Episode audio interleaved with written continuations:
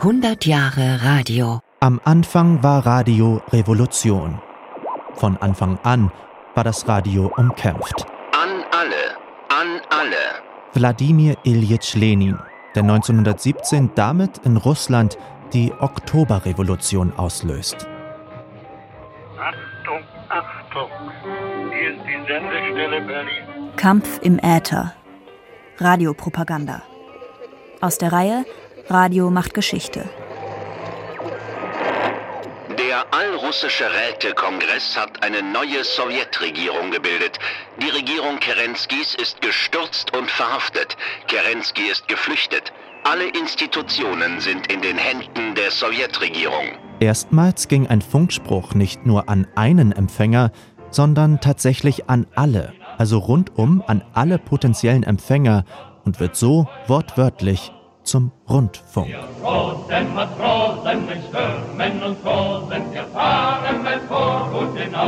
Und somit ist die erste Errungenschaft der russischen Revolution der Rundfunk als höchst wirksames Propagandainstrument.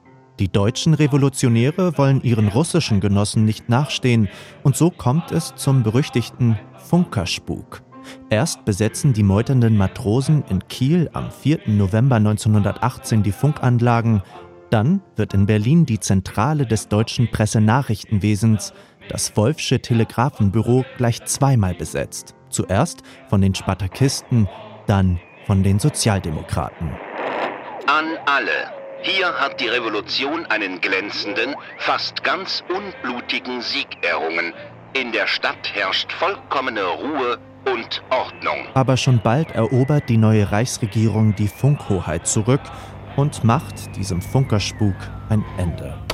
Diesmal ist es Hans Bredow, Telefunkendirektor, kurz bevor er in den Staatsdienst wechselt, der diesen Missbrauch von ehemaligem Heeresgerät unterbindet. Weil die Befürchtung vorlag, dass radikale Gruppen illegale Funkverbindungen innerhalb Deutschlands zu Bürgerkriegszwecken gründen würden. Und deswegen legt Hans Bredow dem Rundfunk äußerste Selbstbeschränkung auf. Die Ausrichtung soll in politischen Fragen neutral sein, ist aber in Wirklichkeit vor allem regierungskonform. 1931 geschieht etwas Sensationelles, nie Dagewesenes. Politische Kontrahenten dürfen in der Sendereihe Gedanken zur Zeit der deutschen Welle live frei reden, ohne Manuskript, das zuvor genehmigt worden wäre. Der SPD-Politiker Erik Nölting diskutiert mit dem NSDAP-Funktionär Gottfried Feder. Das ist die Romantik eines sterbenden Systems, Herr Professor. Und das ist eine letzte Ausrede von mir. Achtung, Deutsche Welle Königs Wusterhausen mit den Sendergruppen Berlin, Breslau, Frankfurt am Main. Kritisiert wird der Mangel an eher moderaten Stimmen in dieser Gesprächsreihe.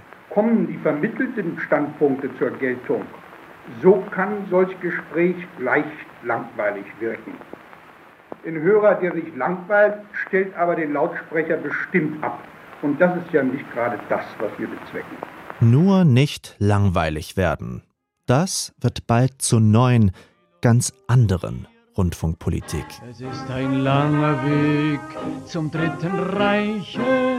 Man soll's nicht glauben, wie sich das zieht. Dass der Rundfunk so reibungslos vom Staat übernommen werden kann, liegt daran, dass die Nazis längst da sind und an den richtigen Schaltstellen sitzen. So liegt der Rundfunk 1933 gewissermaßen auf dem Serviertablett. Ohne jede Schminke und ohne jede Einschränkung.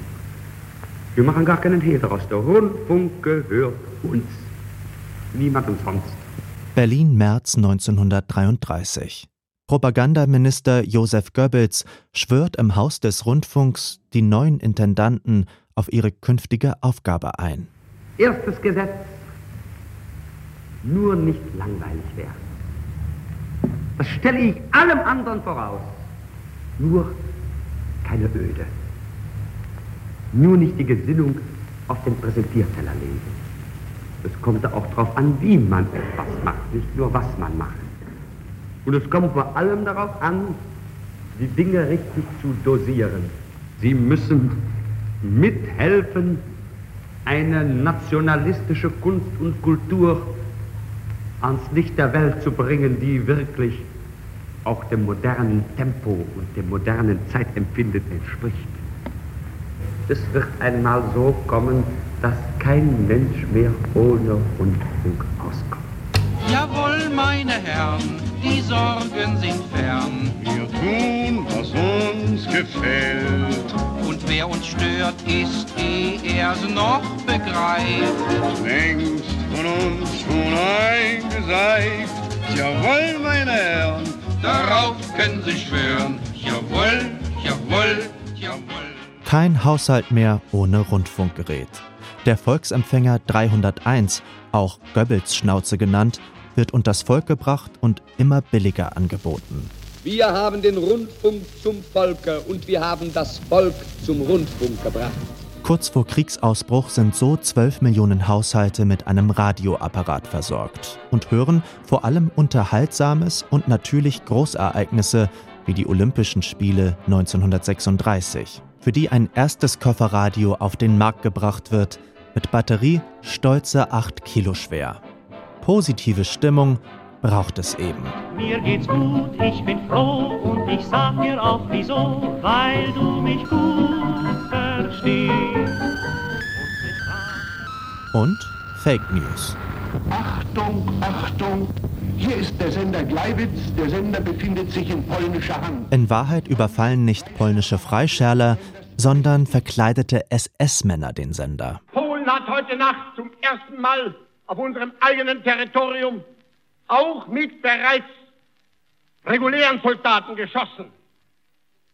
Seit 5.45 Uhr wird jetzt zurückgeschossen. Und von jetzt ab wird Bombe mit Bombe vergolten. Der Krieg setzt sich als Kampf im Äther fort. Und dies gleich an zwei Fronten. Zum einen muss die Heimatfront in der Gewissheit des Endsieges eingelullt werden. Dazu bringt der Leiter Rundfunk im Propagandaministerium, Hans Fritsche, die Redaktionen im Haus des Rundfunks täglich auf Kurs, wie sie zum Beispiel über die massiven Luftangriffe seit dem November 1943 berichten können. Zum anderen muss man die eigene Bevölkerung auch gegen die Informationen aus dem Ausland immunisieren.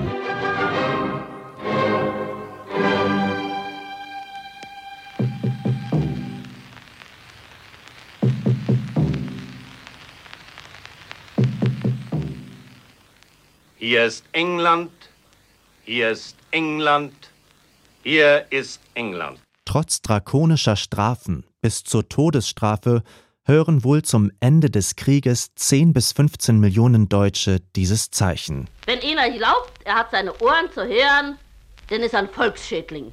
Und in doppelter und dreifacher Volksschädling, wenn er denkt, er hat Ohren, um zu sehen und einen Mund, um zu sprechen. Der ideale Volksgenosse ist taub, blind und stumm.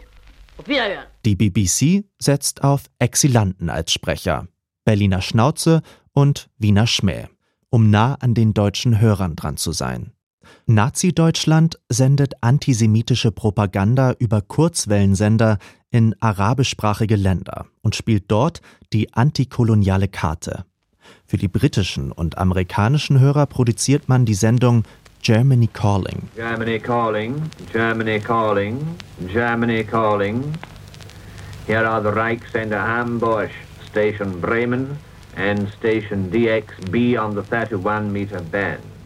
Für diese Sendung Germany Calling lässt Goebbels sogar eine eigene Band gründen, Charlie and His Orchestra, die den in Deutschland verbotenen Swing spielen.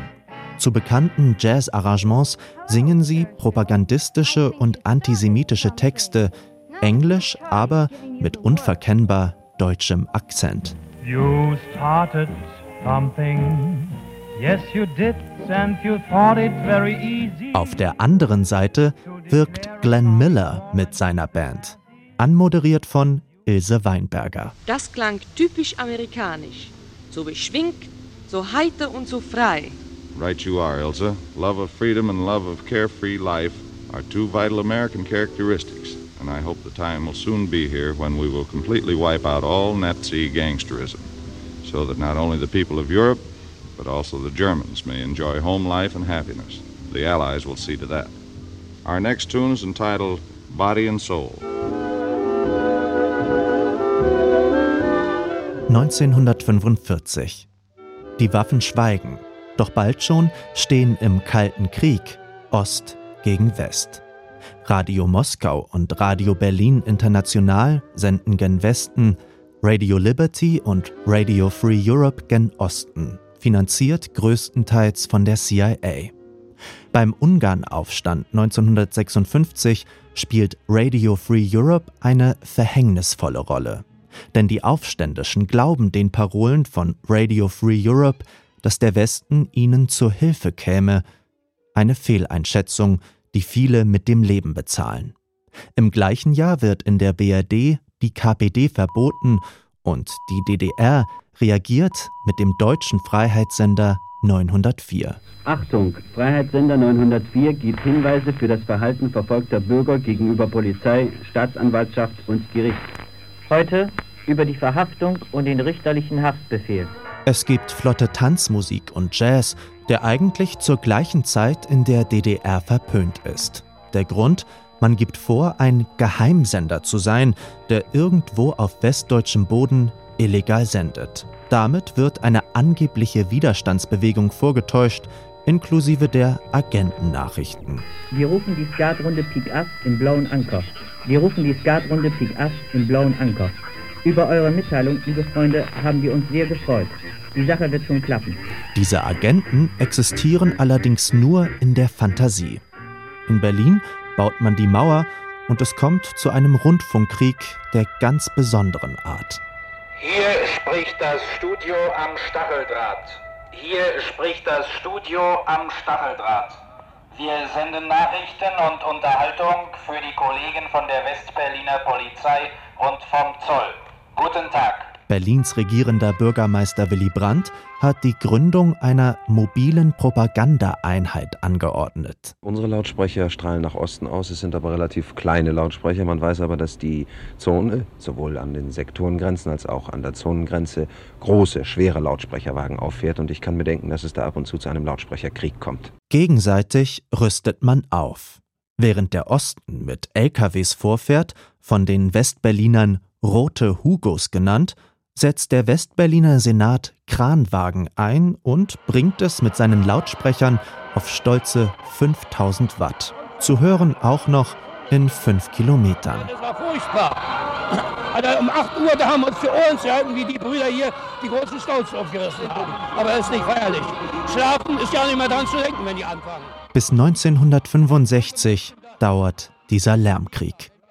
Der Propagandakrieg im Äther hält an und hat inzwischen mit dem Internet unendlich viel mehr Möglichkeiten der Verbreitung gewonnen. Kampf im Äther. Radiopropaganda. Von Thomas Fitzel. Für Radio macht Geschichte. Ein 15-teiliger Podcast von MDR, SWR und RBB in der ARD Audiothek.